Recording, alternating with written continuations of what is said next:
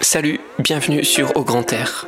Vous allez pouvoir ici écouter de longs entretiens pour interroger le monde qui nous entoure, à travers les yeux de naturalistes, voyageurs, réalisateurs ou sportifs qui ont tous un lien fort avec la nature.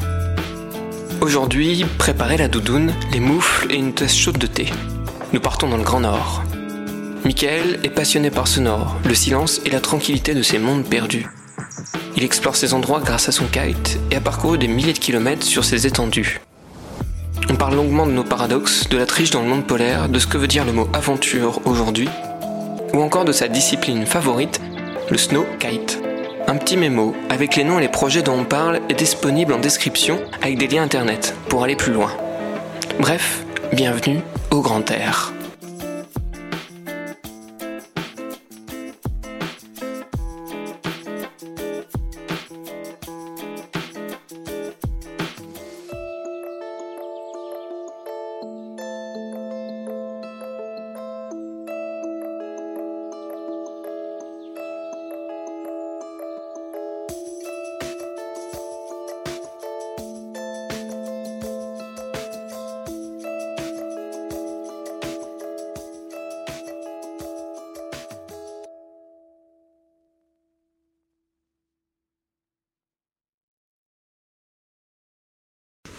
Salut Michael. Salut. Merci beaucoup de, m'accueillir chez toi. Euh, Avec plaisir. Donc toi, t'es es, guide. Euh, alors, hmm, première parenthèse. Bah alors justement, comment est-ce que tu te définis? Ouais, je me définis comme organisateur de voyage et guide polaire. C'est un, mot que j'ai un peu du mal à utiliser parce que c'est certifié par aucun diplôme, juste par de l'expérience et euh, que ça peut paraître un peu prétentieux parce que ça n'existe pas euh, véritablement. Parce que justement, tu as fait beaucoup de voyages dans, dans le Nord, tu as une expérience euh, de longue date, tu as fait des milliers de kilomètres en ski, snow kite, c'est ça? Ouais. Moi j'ai passé, ça fait 20 ans que, que je passe énormément de temps dans ces régions-là beaucoup à titre professionnel, aussi à titre euh, personnel, mais euh, énormément à titre professionnel. Donc il y, a clairement il y a, une expérience de ces milieux-là. Parler de guide polaire, c'est quelque chose qui commence à peine, à, être reconnu. C'est une dénomination qui est utilisée par les gens, les, gens qui travaillent dans ce milieu-là, mais euh, qui en France en fait n'a pas de n'est pas certifié par un diplôme on s'appelle nous-mêmes comme ça. On peut toujours se poser la question de savoir la légitimité de, tout ça. J'ai un diplôme français d'accompagnateur en montagne, mais je me sens pas, accompagnateur. Et ça fait longtemps que je me sens plus accompagnateur. J'ai l'habitude de dire que j'ai une activité qui se positionnerait, bon, qui est, à part, parce que milieu polaire, mais qui pourrait peut-être se positionner entre l'accompagnateur et le guide de haute montagne. C'est-à-dire que ça fait appel à des, techniques un peu plus euh, spécifiques, un peu plus particulières que l'accompagnateur le, en montagne. Et en même temps, il y a cet aspect organisationnel euh, qui est très présent chez les accompagnateurs en montagne et là qui est, euh, fortement développé dans mon activité.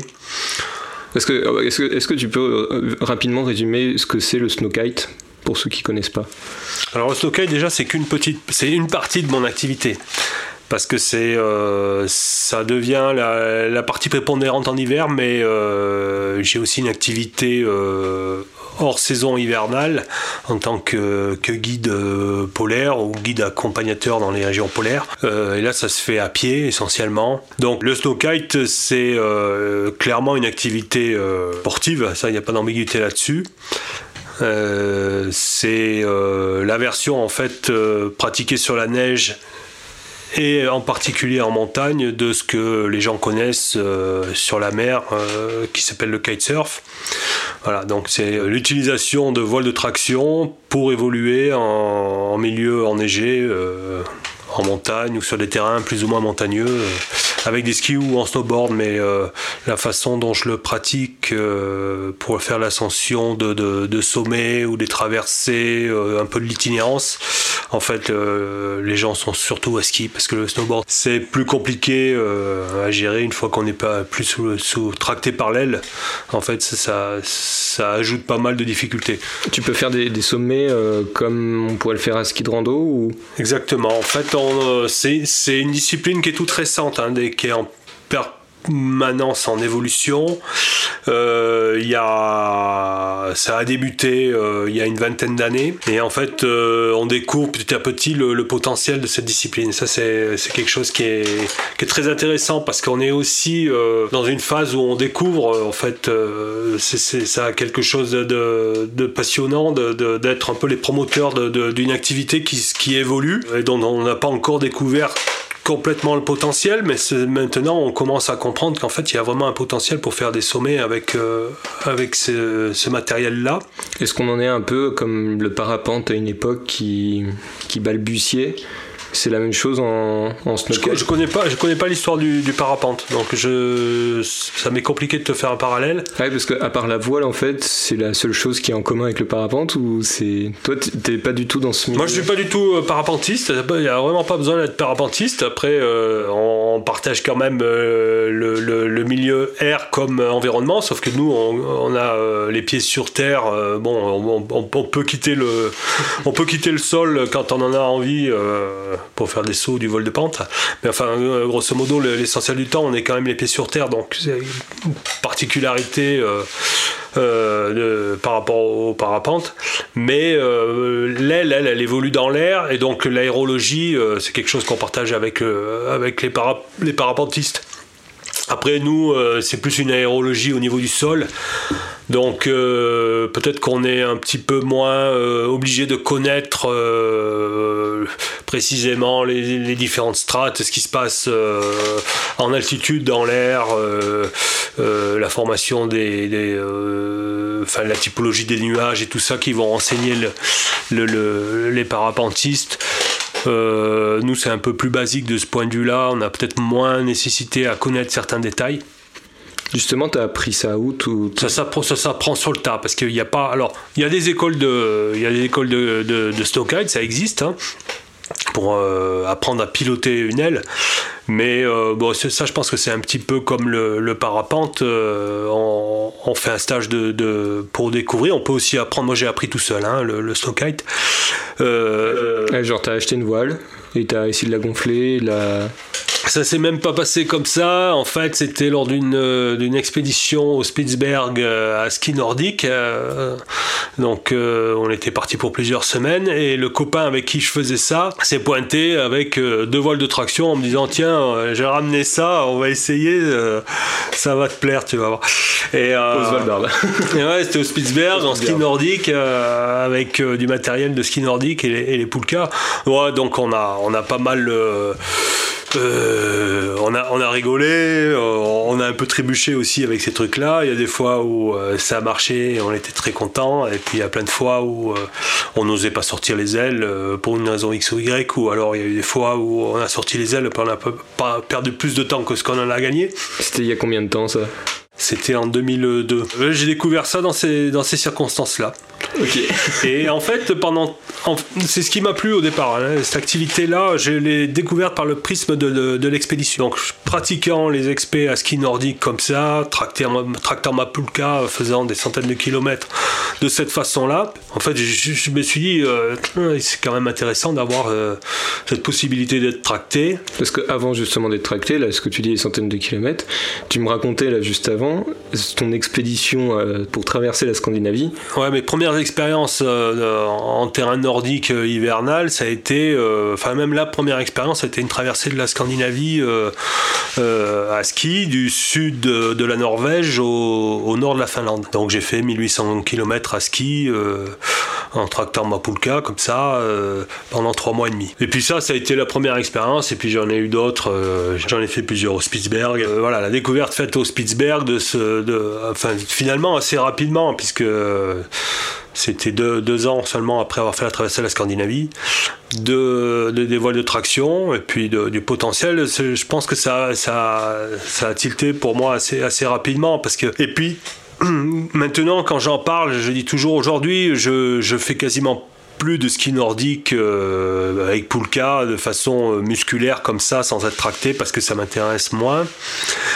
Et je dis toujours, le, le, et je ferai encore moins volontiers une traversée d'une grosse calotte glaciaire, euh, alors qu'il y a 20 ans, je, l'envisageais. Traverser le Groenland euh, euh, à ski nordique, je, je l'envisageais. Aujourd'hui, je, je le ferai plus, j'en ai plus envie, je le ferai pas d'une autre manière qu'avec qu'avec un kite.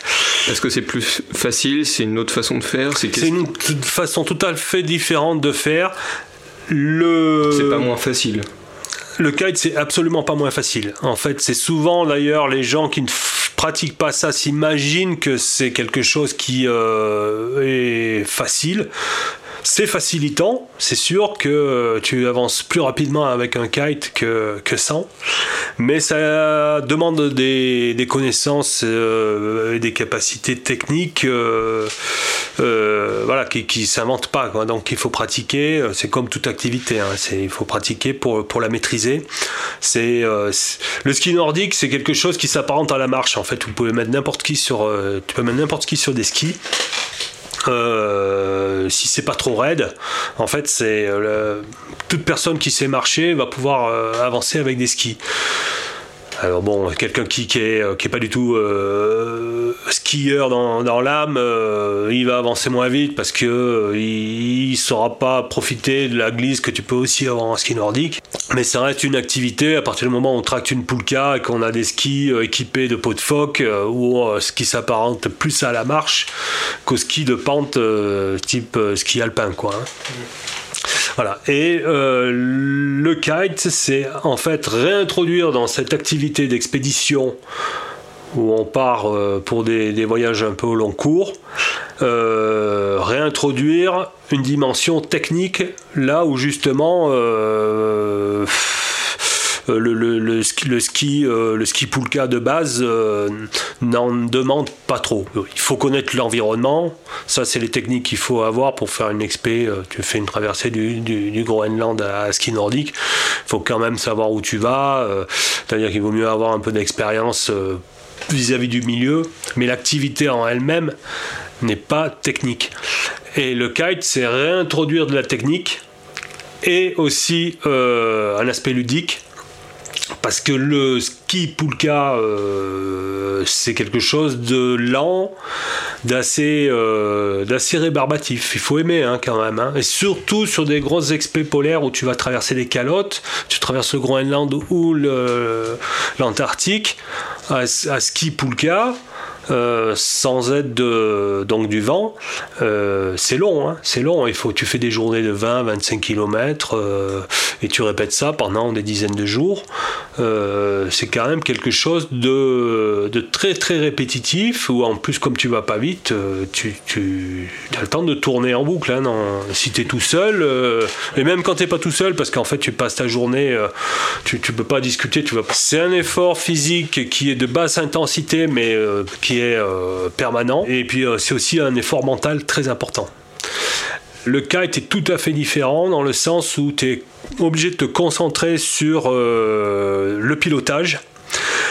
Donc, dans le cas du ski poulka, tu as une activité où tu peux ne pas être concentré du tout et au bout d'un moment, en fait, tu vas, ton esprit d'une pensée à une autre, tu es toujours en train de divaguer à des choses, mais pas à ce que tu fais, ou rarement à ce que tu fais, parce que c'est juste de la marche. Donc il y a un moment, il faut sortir de ce truc qui devient omnubilant, qui est juste de, mettre un pas devant l'autre, et tu vas penser à autre chose pour combler le temps.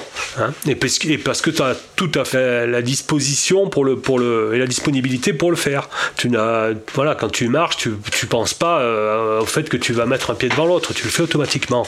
Un ski poulka, c'est la même chose. Tu avances ton pas, c'est quelque chose de très automatique. Tu vas penser à mille et une choses. En kite, c'est très très différent. C'est du pilotage, donc euh, tu es obligé d'être concentré sur ce que tu fais en permanence. Et c'est là où les gens en fait se font certainement une mauvaise, enfin une, image assez fausse de cette pratique, dans le sens où euh, il s'imagine que euh, c'est quelque chose d'assez passif, on se laisse tracter. C'est absolument pas ça. Il faut toujours piloter son aile, donc en garder le contrôle. Et la plupart du temps, en fait, euh, notamment si le vent n'est pas très fort, en, fait, tu vas faire tourner ton aile et en fait, tu passes ton temps à faire tourner ton aile. Mais c'est un peu comme quelqu'un qui fait de la régate sur un voilier pour s'assurer d'avoir la vitesse maximale qu'il peut avoir. Il est sur les réglages en permanence. Ben là, c'est un peu pareil, c'est-à-dire tu vas piloter ton aile en faisant en permanence attention à ce que, à ce que tu fais. Donc ton aile, elle évolue, en fait, elle, est rarement stable, elle est rarement au même endroit. En fait, elle a toujours envie d'aller vite, et c'est toi qui dois la... Elle a envie de partir, elle, en fait. Mais ben, en fait, si tu la fais pas bouger, la plupart du temps, elle va tomber. Ok. C'est ça, en fait. Voilà. Sauf si le vent est suffisamment fort pour qu'elle vienne se caler. Hein, à ce moment-là, on dit elle est calée dans la fenêtre, elle bouge pas et elle te tracte. Mais ça, c'est, euh, on va dire, c'est une disposition, euh, c'est un état qui est, qui est, euh, qui est, rarement atteint en fait. Il faut une vitesse de vent une, en rapport avec le cap que tu fais. Et puis, c'est, pas que c'est difficile, hein, c'est juste un, état d'équilibre. Et en fait, que tu atteins, voilà, de façon ponctuel euh, selon le cap que tu fais, selon la, surface d'aile que tu as et selon la vitesse du vent. Donc c'est pas plus compliqué, au contraire, même ça simplifie la donne quand tu arrives à est ta, ton aile comme ça. Elle te tracte, elle ne, elle, ne bouge quasiment plus. Mais euh, voilà, c'est euh, des conditions particulières et la plupart du temps c'est pas ce qui se passe. La plupart du temps en fait si le vent est un peu n'est pas aussi fort la voile il va falloir que tu la fasses bouger sinon en fait elle va déventer elle va finir au sol et puis c'est aussi ce qui te permet de lui donner de la puissance. Tu es sans arrêt en train de piloter ton aile, euh, donc à lui faire faire des boucles, on appelle ça des loops, hein. et euh, notamment en progression quand c'est pas tellement vanté, en fait on fait ça, euh, et ça c'est, voilà, tu, fais ça, tu passes ta journée, tu peux passer 10, 12, 14, 15 heures à faire des loops dans ta journée, mais tu es obligé d'être concentré sur ce que tu fais parce que si tu fais pas de loop comme, tu, comme il faut, euh, là aussi ton aile va déventer. Et tu, tu, peux faire combien, quelle distance tu peux faire euh, avec, euh, avec un, tel, un tel outil? Alors ça dépend beaucoup de, de, la nature du terrain sur lequel tu, tu, tu glisses. en montagne, tu peux faire quelques dizaines de kilomètres, mais c'est plus compliqué. Tu fais une expédition sur une calotte glaciaire, une grosse calotte glaciaire où tu as euh, on va dire, pas de macro-relief, juste des micro-reliefs au sol qui peuvent être contraignants. ça, c'est euh, quelque chose sur lequel on pourra revenir. Tu vas faire régulièrement entre 100 et 200 km par jour, sur les étapes de 8 à 10 ou 12 heures. Et puis si les conditions sont bonnes, tu peux même faire plus. Donc, euh, comme je te disais tout à l'heure, on peut monter au-delà de 300. Nous, on a fait un peu plus de 300, mais il euh, faut savoir que le, les, records, là, euh, calculés sur 24 heures, c'est 600 km. Un peu plus de 600 km. Voilà. Mais ça, c'est des conditions qui, me, malheureusement, n'arrivent pas tous les jours. Donc, quand on fait 200 km, c'est déjà, une, belle, étape. Qu'est-ce qu'on entend quand on fait du snow, kite? Qu'est-ce qu'on entend euh, Bonne question. Euh, bah, t'entends un peu comme quand t'es à ski à descente, hein, t'entends. Euh, le, le, crissement de tes skis sur, sur la neige en fonction de la consistance de la neige. Alors si c'est tout poudreux, t'entends le feutrement de, c'est feutré quoi. si c'est de la neige croûtée ou glacée, ça va faire davantage de bruit, mais ni plus ni moins qu'à ski ton aile, en fonction de l'aile que tu as, ça peut faire un peu, euh, un peu du bruit, mais euh, c'est léger quoi. Donc t'entends pas grand chose de plus que si tu t'étais euh, toi-même à ski la nature.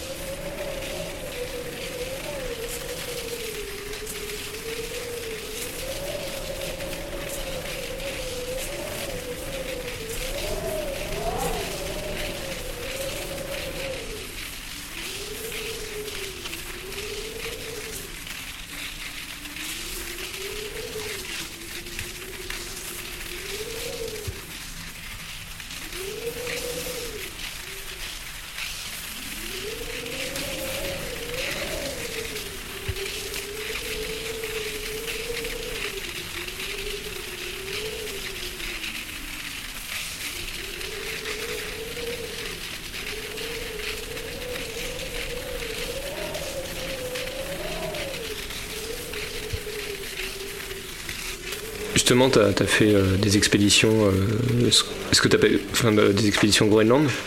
Tu appelles ça des expéditions? Qu'est-ce que c'est Je sais pas, aujourd'hui on, utilise plein de termes, on y reviendra justement, expédition, aventure, etc. comment est-ce que justement tu définis ces... C'est des appréciations tout à fait personnelles. Ça, moi j'appelle expédition quelque chose qui a un peu d'envergure déjà. Donc euh, j'appelle pas une expédition un voyage euh, qui va m'occuper pendant deux semaines. Euh, voilà, que ce soit à titre personnel ou à titre professionnel.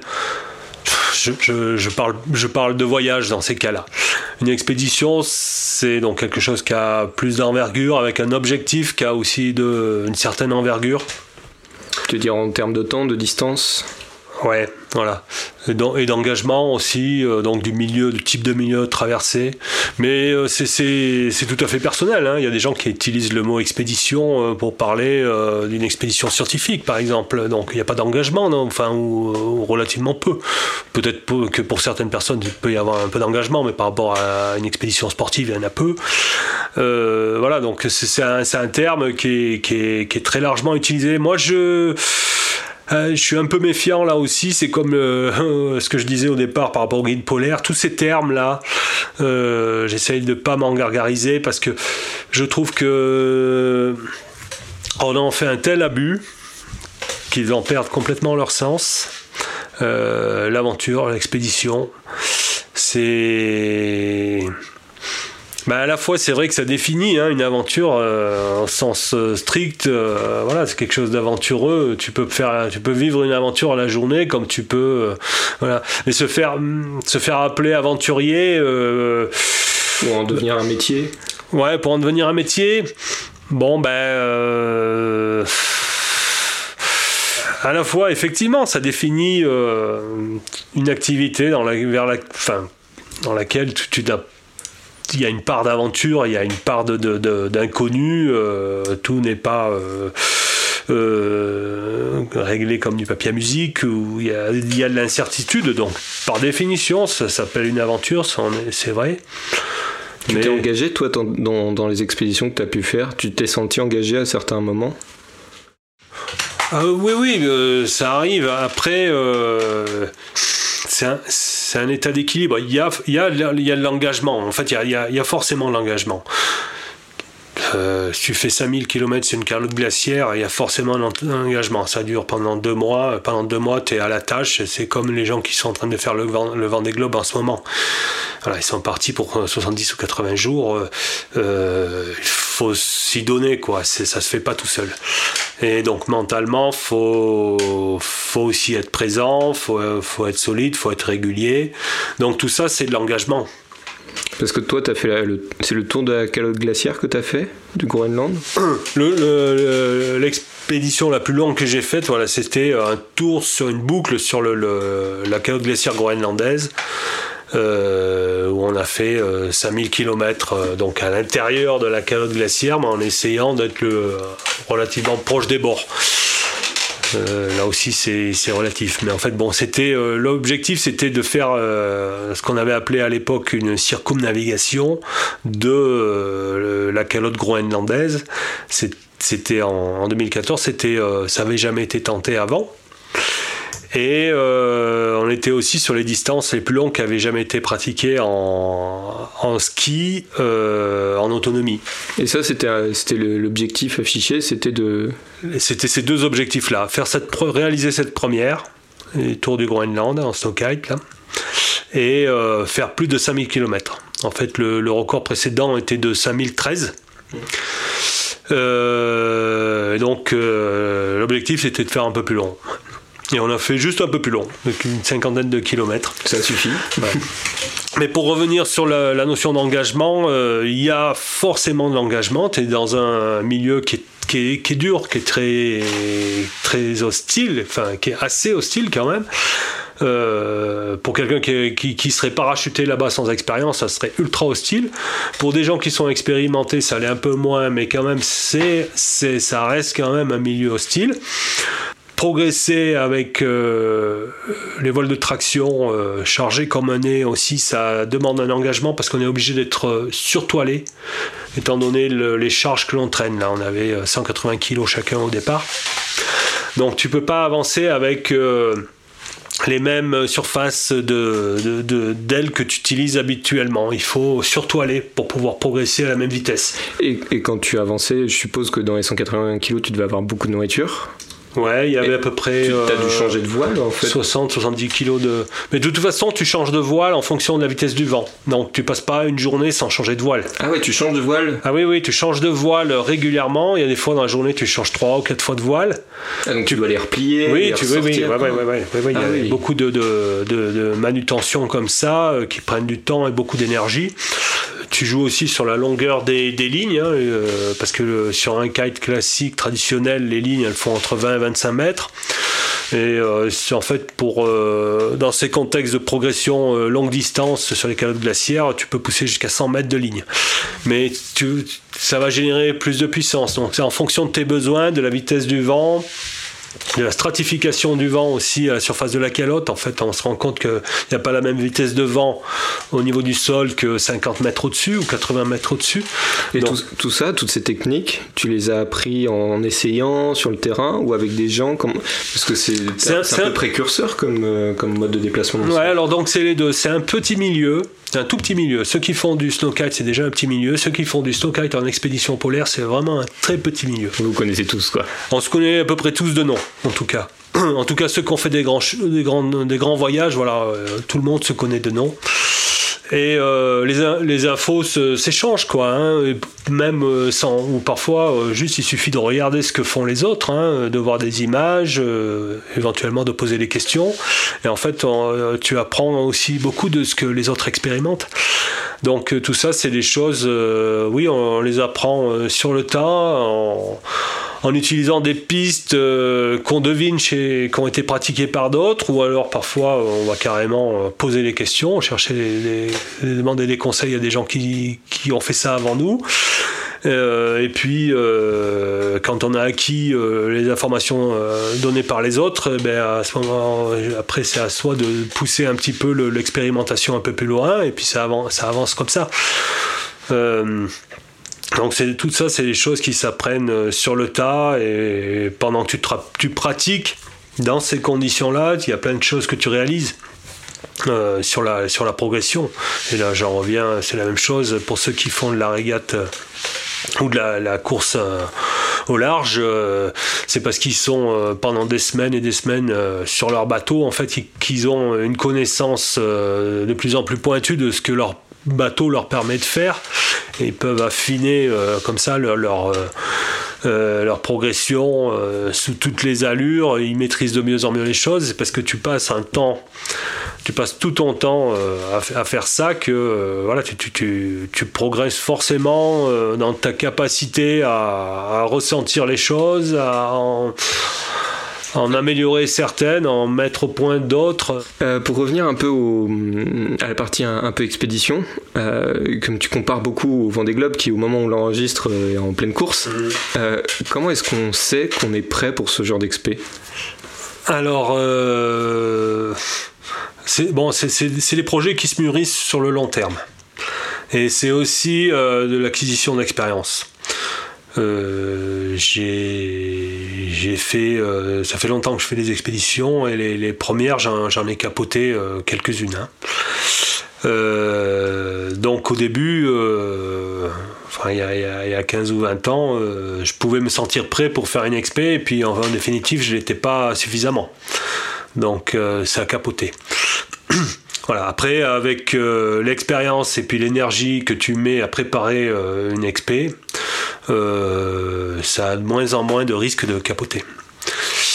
Ça peut toujours hein, capoter, tu peux te faire mal, tout ça. Mais par contre, euh, voilà, quand on, par exemple, quand on a fait le, on a passé deux mois là, à, faire euh, tous les jours à progresser pratiquement toujours. Il y a eu des jours où il n'y avait pas de vent, mais sinon, à, pratiquer, à, progresser, à ne faire que ça pendant, pendant deux mois au Groenland.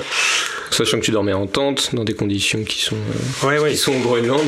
Voilà, sachant que tu es exposé euh, pendant 60 jours euh, aux conditions de ce milieu-là. qui est pas de répit. Il n'y a, pas, a pas de répit. Il y a un peu des moments de répit quand tu te mets sous la tente. Tu es mieux que quand tu es à l'extérieur. Mais il n'y a pas de, vraiment de, de, période de, de, repos où tu. tu, tu enfin, les périodes où tu refais le plein, un peu le plein sont pas les périodes, sont pas non plus ultra confortables. Tu es sous une tente. Euh, il peut faire frais. Euh, euh, il peut parfois même faire trop chaud. C'était assez amusant parce qu'en fait, on progressait la nuit pour avoir ou la nuit ou en tout cas les périodes où le soleil est le plus bas sur l'horizon. Parce qu'il y a un moment en fait assez rapidement le soleil ne disparaissait plus sur l'horizon.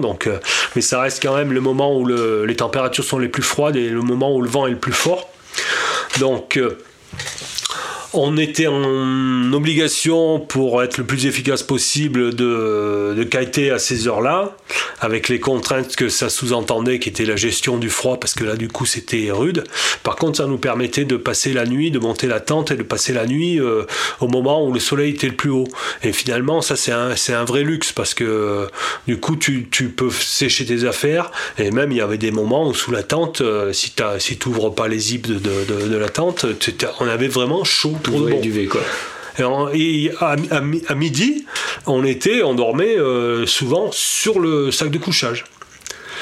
donc tu te, tu, on se couchait euh, vers 9h du matin, euh, là tu es encore dans, tu rentres dans ton sac de couchage, mais deux heures après, tu, tu dézippes tout, à midi tu es allongé sur le sac de couchage en slip, ça dure deux heures, et puis euh, l'après-midi avançant, bah, tu remets les couches, tu recommences à te remettre dans ton sac de couchage, et, puis euh, arrive 7-8 euh, heures le soir, euh, là ça, ça caille pour de bon, il n'est pas, pas question que tu dormes à poil sur ton sac de couchage. Tu étais au fond du sac de couchage et, tu t'apprêtes là à, donc à, te réveiller, à sortir, à te préparer pour pouvoir aller faire ta journée de, de kite. Quoi. Mais tu, manipules quand même beaucoup de choses en kite, euh, entre les voiles, entre tout le matériel. Euh, t'as pas froid aux mains? Parce que ça, c'est un truc qui est. Euh, bon, quand tu, pendant que tu kites, tu. Quand, tu progresses, là, en fait, tu, manipules, tu, pilotes ta barre. Donc, tu, peux, tu fais ça avec des grosses moufles. Mm. Tu es obligé de faire ça avec des grosses mousses, il fait froid vraiment. Avec le vent. Le... Ouais, ouais. Et euh, comme tu as les mains un peu euh, élevées, là, elles sont au niveau du, euh, du, torse, on va dire, du buste, c'est pas ce qu'il y a de mieux pour la circulation. Donc. s'il fait vraiment froid, oui, c'est, ça peut être un peu, un peu délicat. nous, on avait, on a, failli, les moments où il faisait froid, on avait des onglets, ouais. En fait, à chaque fois qu'on s'arrêtait, et qu'on pour une, pour une raison ou une autre, hein, ça a été quelques minutes et qu'on repartait derrière, en fait, euh, les cinq minutes qui suivaient après le départ, là, on chopait des onglets. Euh.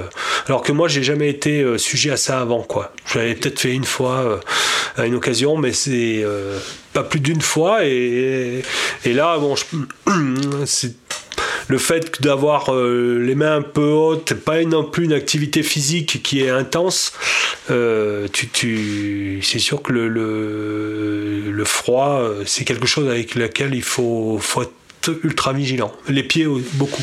Donc pour compenser tout ça, c'est aussi euh, tu t'habilles euh, en conséquence. Et c'est les pieds, les mains qui sont les zones les plus exposées. Ouais, et la, face quoi. Hein. Donc tout ça on le protège. Euh, les pieds, on a, des, des, grosses surbottes qui venaient euh, on mitouflait les, chaussures de ski, mais les chaussures de ski, euh, nous on utilise des chaussures de ski de rando euh, classiques, c'est c'est limite quoi. C'est parce qu'il y a plus chaud quoi. Non, c'est parce qu'il y a plus chaud. Hein. Au-delà de, de, moins 20, moins 25, ça commence à être un peu limite quoi. en deçà quoi. Et pour les mains, tu fais aussi, tu prends les, grosses moufles, tu, tu, mets même plusieurs couches et bon, et parfois c'est c'est limite un peu insuffisant. Et malgré l'inconfort que tu as à piloter avec ça, ou évidemment, dès que tu as quelque chose à faire, qu'il faut, retirer les moufles. Bon.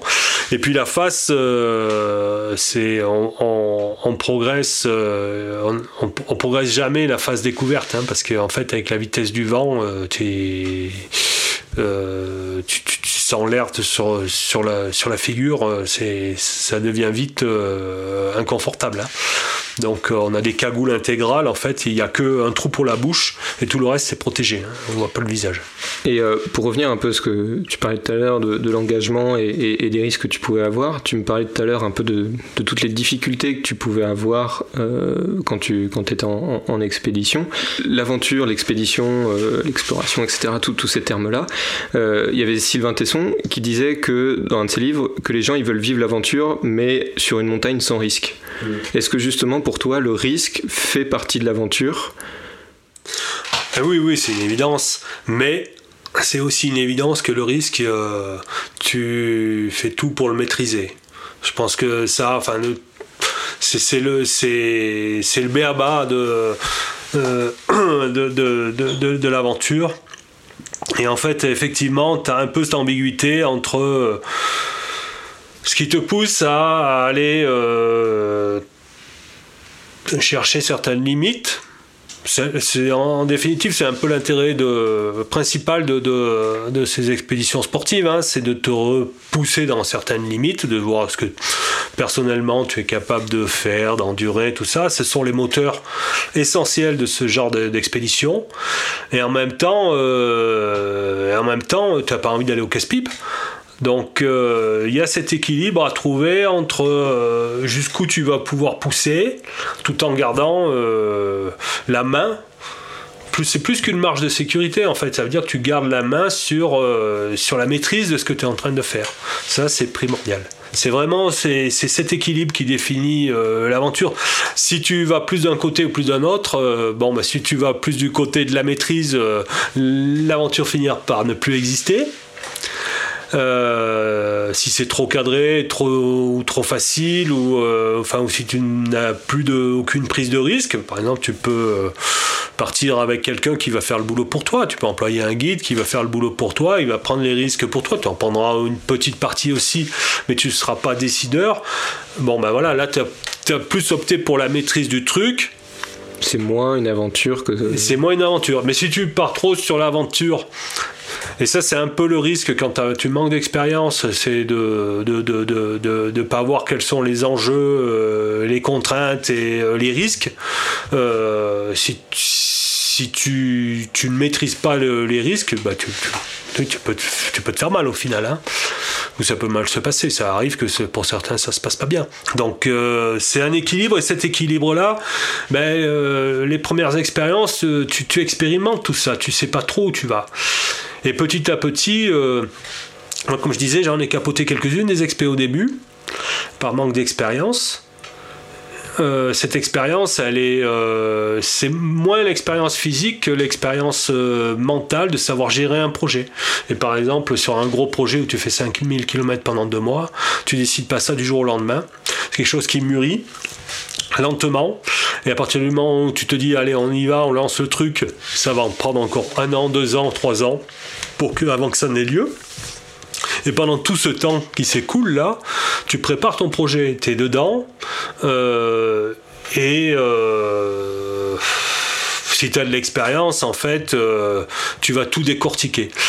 Et en fait, nous, moi aujourd'hui, j'agis, euh, je suis quelqu'un d'organisé, il y a 20 ans, je l'étais déjà, mais aujourd'hui, euh, je, je, une, expédition, je la prépare. T'anticipes beaucoup plus. J'anticipe énormément. Parce que ça peut être par le passé, en fait. Ouais, ouais, parce qu'en fait, je vois mieux aussi quelles sont les contraintes. Hein. C'est donc, euh, c'est pas qu'avant, j'avais pas envie de le faire, c'est qu'en fait, je, j'avais moins de la capacité de voir où étaient les enjeux, où étaient les difficultés. Aujourd'hui, euh, je, je, le vois plus parce que voilà, j'ai répété ces expériences-là. Et euh, du coup, je, je, concentre mon énergie euh, aussi davantage sur les, les, bonnes choses dans la, dans la préparation. Euh, mais une préparation, c'est surtout une préparation mentale en fait. C'est visualiser voilà, le fait que tu vas aller. Euh, moi, si je, un jour, je, prochainement, je retourne faire une expédition euh, longue, ou en tout cas dans le projet de autour du Groenland, je me suis préparé comme ça en me disant, en me projetant. en sachant que ça allait pas être une partie de plaisir tous les jours et que même grosso modo ça allait être du, job quoi, du travail dans un milieu hostile. C'est ce que chercher aussi. Ouais ouais, c'est ce que je vais, je vais chercher à repousser un peu euh, mes limites, dire bon ben voilà, qu'est-ce que quelle distance je suis capable de faire? Est-ce que je suis capable de faire mieux que les copains spécialistes de la discipline là, qui sont les Norvégiens ou des Belges et machin, peu importe, mais euh, on va essayer de faire mieux qu'eux. Donc on est vraiment dans un domaine du challenge. On est vraiment dans le domaine du challenge sportif quoi, en essayant de faire mieux que les autres. Mais ça, ça passe déjà par euh, d'assumer et d'assimiler tout ça. Quoi, hein, donc. Récemment, tu as publié une série d'articles qui s'appelle Circus Antarctica c'est ça Qui a été écrit à la base par Christophe Oberreich. Ouais, c'est ça, ouais. Oberreich. Obenreich. Obenreich. Que tu as traduit du coup. Ouais, ouais, voilà, moi je l'ai traduit. Et tu as participé un peu à, l'élaboration des. En fait, cet article présente un, projet sur lequel euh, un, groupe de, guides euh, polaires et d'aventuriers, donc des amateurs, euh, des amateurs éclairés, hein, des gens qui, ont fait de, de, grosses expéditions, et des, donc des guides professionnels euh, travaille sur un projet de classification des expéditions polaires. Voilà, euh, alors on peut se demander quel est l'intérêt de, faire des classements pour tout. En fait, c'est comme pour tout, hein, euh, c'est comme, comme en escalade, on a des cotations. Bon, ben là, ça permet un petit peu de dire, de, comparer ce qui se fait parce que Parce qu'il y a beaucoup de moyens de transport différents entre les chiens, les skis. En polaire, oui, voilà, il y a plusieurs types de, progression, euh, de moyens de progression possibles. Et puis, euh, il y a tout un tas de, sous-catégories là-dedans. Donc, et comme il y, a, aussi de plus en plus de gens qui pratiquent, il y a nécessité un petit peu de faire le ménage là-dedans, ménage entre guillemets, c'est parce qu'il y a aussi propension assez naturelle en fait à ce que les Certains euh, communiquent un petit peu à leur avantage en oubliant de, citer ce qui s'est passé par le, passé ou de faire référence aux expéditions plus anciennes. Ou alors de se focaliser sur un élément précis de leur expédition qui fait qu'elle est unique ou ce genre de... Disons qu'il y a un peu une dérive au fait que euh, c'est quelque chose de, presque incontournable. Les gens euh, qui partent sur des, projets en expédition essayent de vendre leurs projets. Voilà. Euh, c'est un moyen d'obtenir de, euh, des partenaires, des sponsors, mais c'est surtout quelque chose, en fait, euh, les gens le font de façon automatique sans vraiment réfléchir, donc on, on essaie de trouver des partenaires et des sponsors, on le fait de cette manière-là, on se vend pour ça, entre guillemets. Euh, ces sponsors, bah oui, ces partenaires, ça va être utile la plupart du temps parce que c'est des voyages qui peuvent coûter relativement cher. Mais on va dire que c'est, un peu un automatisme tout ça, et euh, qui s'est développé depuis, euh, je sais pas, depuis un siècle ou depuis un peu moins, depuis quelques dizaines d'années. Enfin, ça, s'est accéléré euh, ces, derniers temps. Les, gens qui font des expés, souvent, font du business, entre guillemets, en tout cas cherchent à vendre leur projet. Euh, et parfois de, à tout prix. Et toi, toi, ton projet sur le, tour du Groenland, tu l'as financé comment? Nous, on, donc on l'a fait à deux, là, on a autofinancé ça. Tu n'as fait appel à aucun sponsor, c'est que de ta poche. On, on, avait des partenaires, donc on a eu, euh, on a eu des réductions euh, sur les voiles de traction utilisées, qui étaient, euh, ça coûtait 4 sous, hein, ces voiles qui sont quand même chères. On a eu 50% sur le, donc c'était même pas un, partenariat à 100%. on nous a filé les, les Poulka, donc ça c'était c'était sympa aussi, mais voilà c'était des petits partenaires par rapport à toute la logistique. Ouais, voilà c'était peanuts par rapport à la logistique et au budget global. Ceci dit, cette expédition a la particularité en fait d'être, d'avoir challengé ce qui, euh, ce qui, euh, ce qui était les limites de ce qui avait été fait jusqu'ici en termes de distance, mais avec la particularité d'avoir été aussi un challenge financier. C'est-à-dire qu'on a réfléchi à comment faire une expédition de cette ampleur-là en termes de distance et, euh, d'envergure, on va dire en minimisant le coût au maximum.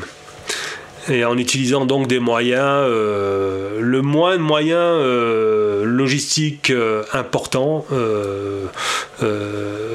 qui auraient pu coûter cher. Quoi. Donc on, a conceptualiser cette expédition-là avec ce canevas-là. Et ça, ça en fait aussi sa particularité. Et je pense que c'est un petit peu l'avenir des, expéditions.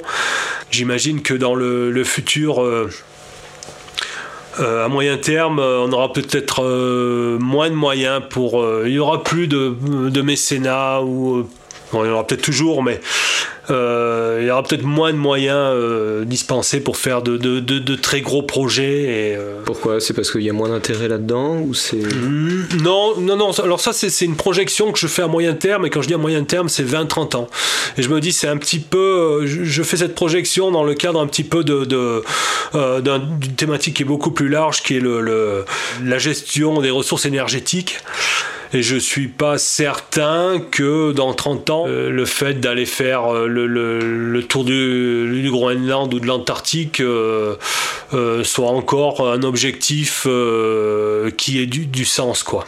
Tout simplement parce que, parce que euh, on aura peut-être des contraintes, de nouvelles contraintes, de nouvelles obligations. Que ce soit avec l'avion ou ce genre de. de tu penses? Ouais, voilà, euh, en, entre autres avec ça, mais ça c'est qu'un exemple particulier. Moi je pense, peut-être, je me dis, euh, au niveau énergétique, on sera peut-être obligé de faire des économies, enfin énergétique large, quoi, hein, que ce soit au niveau de la finance aussi. On sera peut-être amené à faire des économies, à avoir des, des, des, des projets qui aient des échelles, peut-être plus de, de projets avec des budgets monstrueux Hein. Alors, peut-être que ça ne sera pas le cas, hein. peut-être que ça existera toujours. Euh, ce qu'on voit en tout cas, c'est que euh, tous ces voyages se sont énormément développés et que si on compare avec les années 80 ou 90 où là le partenariat, euh, le sponsor, il existait bel et bien, hein. aujourd'hui c'est devenu beaucoup plus difficile. Alors c'est aussi parce que peut-être le gâteau il est à partager en, en beaucoup plus de portions. Donc tout ça, ça va peut-être amener à, à revoir euh, les choses avec un peu plus de simplicité. D'un point de vue éthique aussi, euh, je pense qu'on va aussi être amené à revoir les choses avec, euh, si possible, un peu plus de simplicité. Est-ce que tu as, vu aussi une évolution, de, de, transformation des expéditions entre les premières et les dernières en termes d'approche, en termes de... Est-ce qu'il y, est y a une évolution historique là-dessus? Euh, oui, il y a une évolution historique, c'est certain. C'est-à-dire que euh, si on compare les premières expéditions, euh, les premières grandes expéditions polaires, elles ont eu lieu dans les années 70, 80. c'était des projets qui étaient à l'époque engagés parce qu'en fait, un, on n'avait pas les moyens techniques que l'on a aujourd'hui que ce soit pour la communication, la sécurité, des choses comme ça. Enfin, dans les années 70, euh, euh, le téléphone satellite, ça n'existait pas encore. Hein. Donc, euh, c'est arrivé dans les années début des années 90, je crois.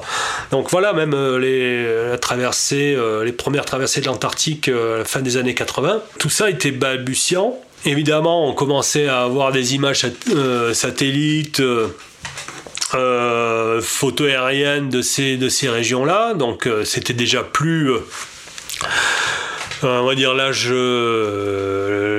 l'âge d'or de la découverte de, ces régions-là. Si on prend le cas de l'Antarctique, évidemment, si, en début du XXe siècle, les mecs qui sont allés au pôle Nord, ils n'avaient aucune carte, aucune représentation de quoi que ce soit. Hein.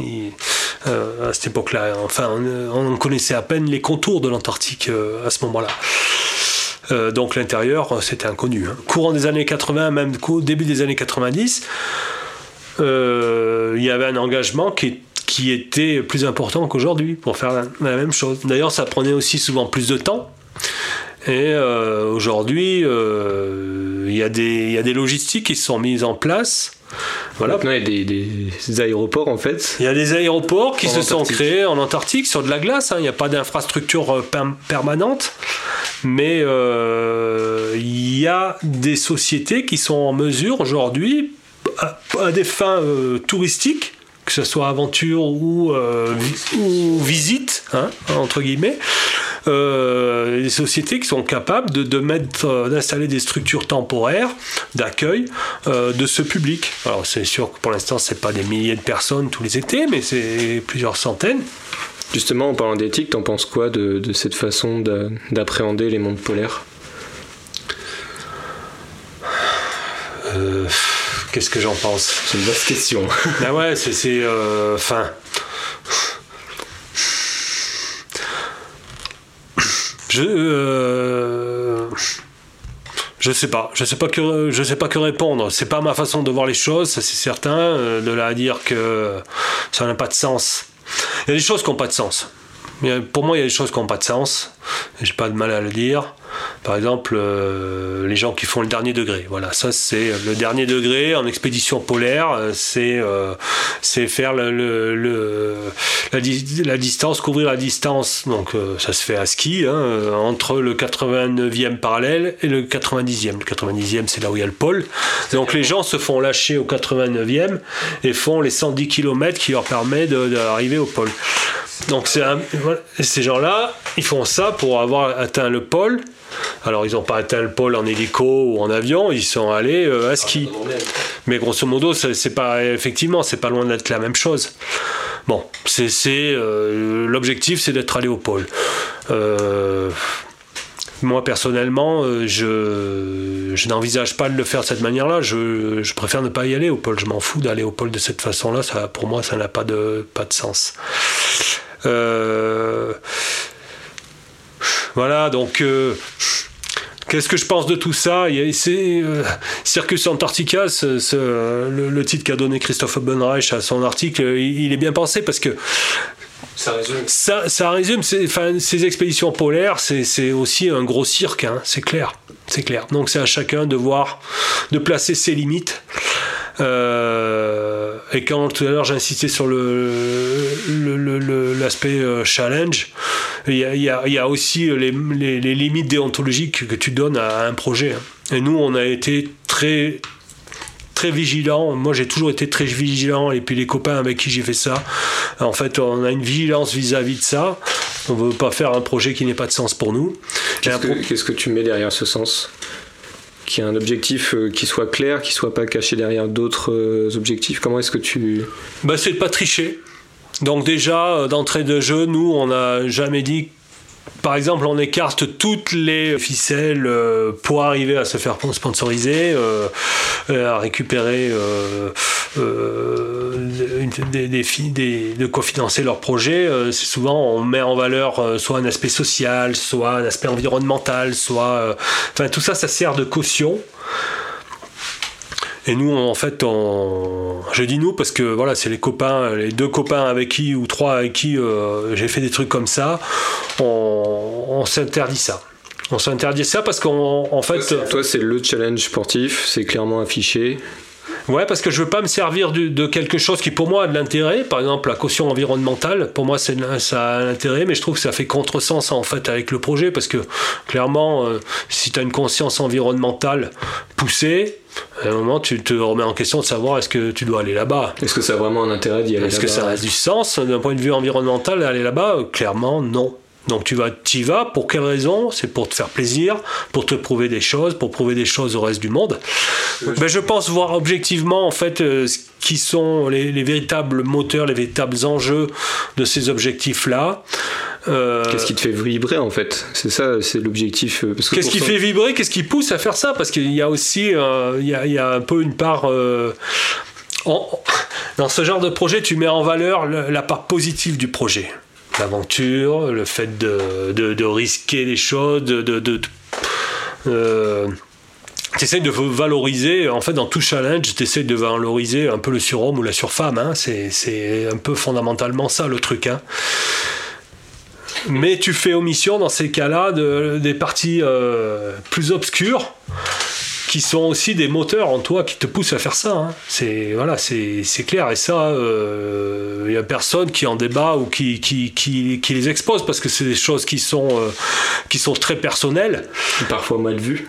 Et c'est pas, c'est pas très bien vu, c'est évident. Si tu commences à exposer euh, tes problèmes, enfin, je veux dire, le, le, fait que tu n'aies pas confiance en toi, euh, tu vois, des, une faille psychologique, un truc que tu essayes de combler, tout ça, on va commencer à te regarder un peu de travers. Et pourtant, et pourtant, j'ai la, conviction, mais je suis plus que convaincu là-dessus, qu'en fait, euh, tous les gens qui font ce genre de choses-là, en poussant le challenge un peu loin, ils sont animés par ces choses-là. Donc c'est euh, animé par des choses qui sont positives et négatives. Mais dans le négatif, c'est une façon de se réparer. Mais euh, comme le fait l'artiste, hein, un artiste, il essaye aussi de se réparer. Un mec qui, qui donne un concert devant des dizaines de milliers de personnes, euh, il fait rien d'autre que d'essayer de réparer ses, failles affectives. Hein. C'est la même chose. Le, type qui, euh, euh, qui s'exprime dans l'art contemporain fait la même chose, ou, ou toutes sortes d'art classiques. Le type qui joue du violon à la perfection toute sa vie, il essaye de réparer quelque chose en, lui. C'est tout ça, voilà. L'excellence, c'est souvent lié à des formes de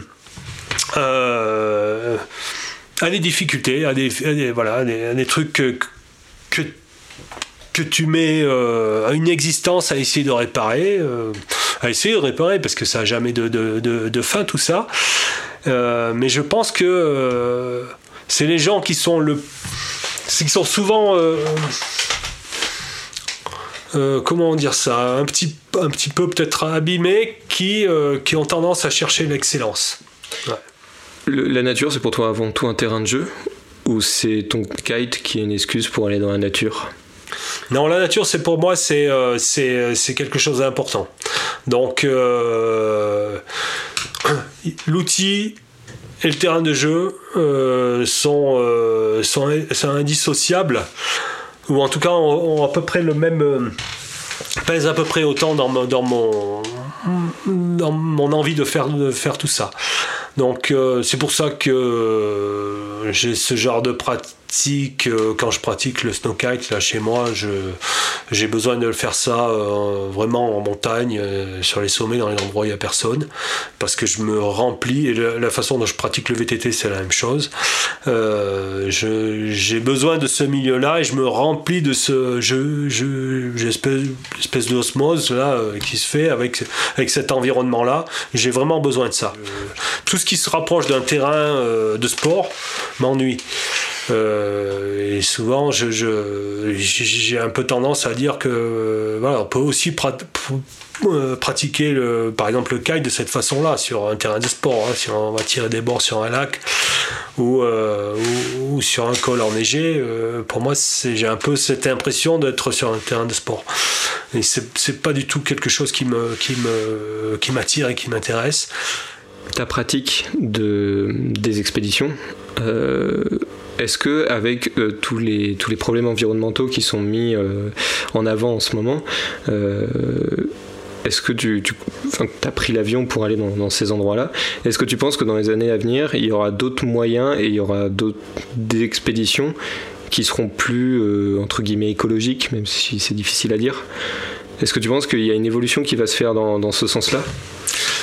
Ben, en fait, ce sera lié euh, au contexte euh, global, hein. c'est-à-dire que euh, s'il y a une raréfaction des ressources, ça va nous obliger de toute façon à revoir nos fonctionnements. Après, même d'un point de vue éthique, tout simplement, même si on continue d'avoir la capacité de le faire, on sait que ça a des conséquences, ben, l'avion sur le, sur le réchauffement. Ben, il y a un moment, il faut faire, la, faut faire la balance en fait, et ça c'est à chacun en fonction de ses convictions.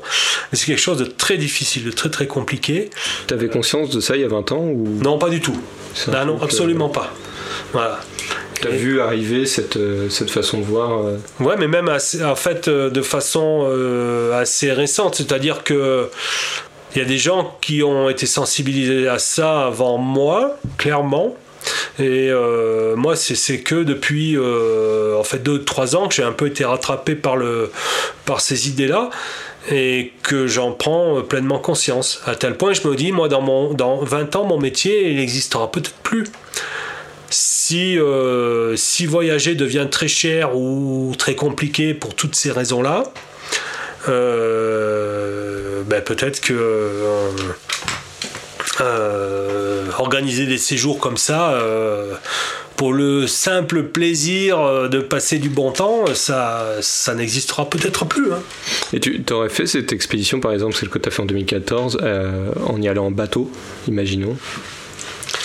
Euh, à ce moment-là, non. Aujourd'hui, euh, je sais pas. En fait, c'est quelque chose quand même. Ces expés, euh, elles sont déjà compliquées logistiquement, euh, financièrement. Euh, et puis sur place, ils passent deux mois. Alors, si rajouter des couches en amont. tu rajoutes trois semaines de bateau. Tu rajoutes trois semaines de bateau avec les problèmes, enfin, toutes les contraintes qui vont avec. Euh, c'est vrai que ça fait, ça fait encore plus. Euh, jusqu'à présent, hmm, j'aurais pas réfléchi comme ça. Je me dis, il y a suffisamment. Enfin, dans le projet en lui-même, qui est à la limite de ce qui a, été fait, euh, tu vois, tu te dis, c'est peut-être pas la peine d'en rajouter une couche, quoi. Hein. Donc, euh, moi, j'ai pas de difficulté à dire, il euh, peut y avoir un projet. Ça a une valeur en soi. Ceux qui font le, le Vendée Globe, euh, leur seul objectif, pour les premiers, c'est d'arriver les premiers, et puis pour les autres, c'est de terminer. Mais ils sont pas en train de vendre euh, la protection de je sais pas quoi, de je sais pas quoi.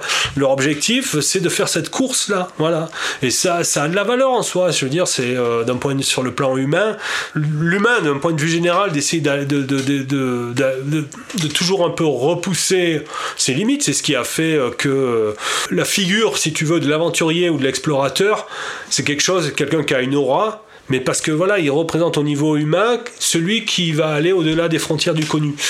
Donc euh, ça, la, société humaine, elle en a toujours eu besoin de ces individus-là qui, franchissent euh, euh, les, frontières du connu.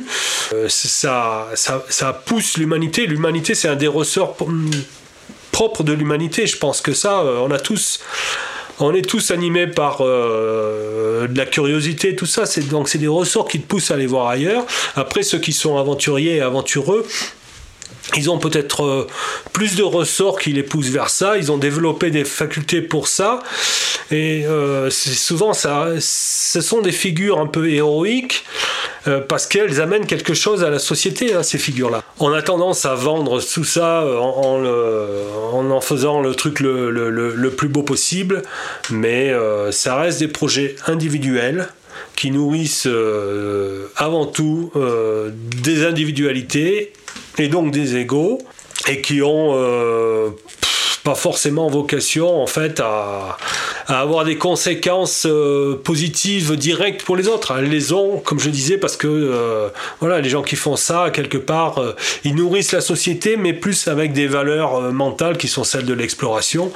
Voilà, tous les gens qui regardent le Vendée Globe en ce moment, qui s'intéressent à ça, ils sont intéressés parce que parce qu'ils s'imaginent pas eux-mêmes faire ça et que voilà il y en a d'autres qui le font qui poussent ça fait voilà ça c'est l'imaginaire de se dire putain mais c'est fou ce que ces gens sont capables de vivre là je pense qu'on a fait un bon petit tour.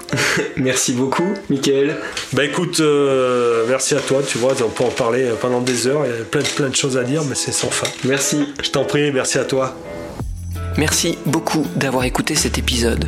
Vous pouvez retrouver Au Grand Air sur les plateformes de streaming comme Spotify, iTunes, Deezer ou Google Podcast. Sinon, rendez-vous sur mon site internet clémentcouturier.com et sur l'Instagram Au Grand Air. La musique de générique a été composée par Marin Robert et si cet épisode vous a plu, n'hésitez pas à en parler autour de vous, c'est fait pour ça.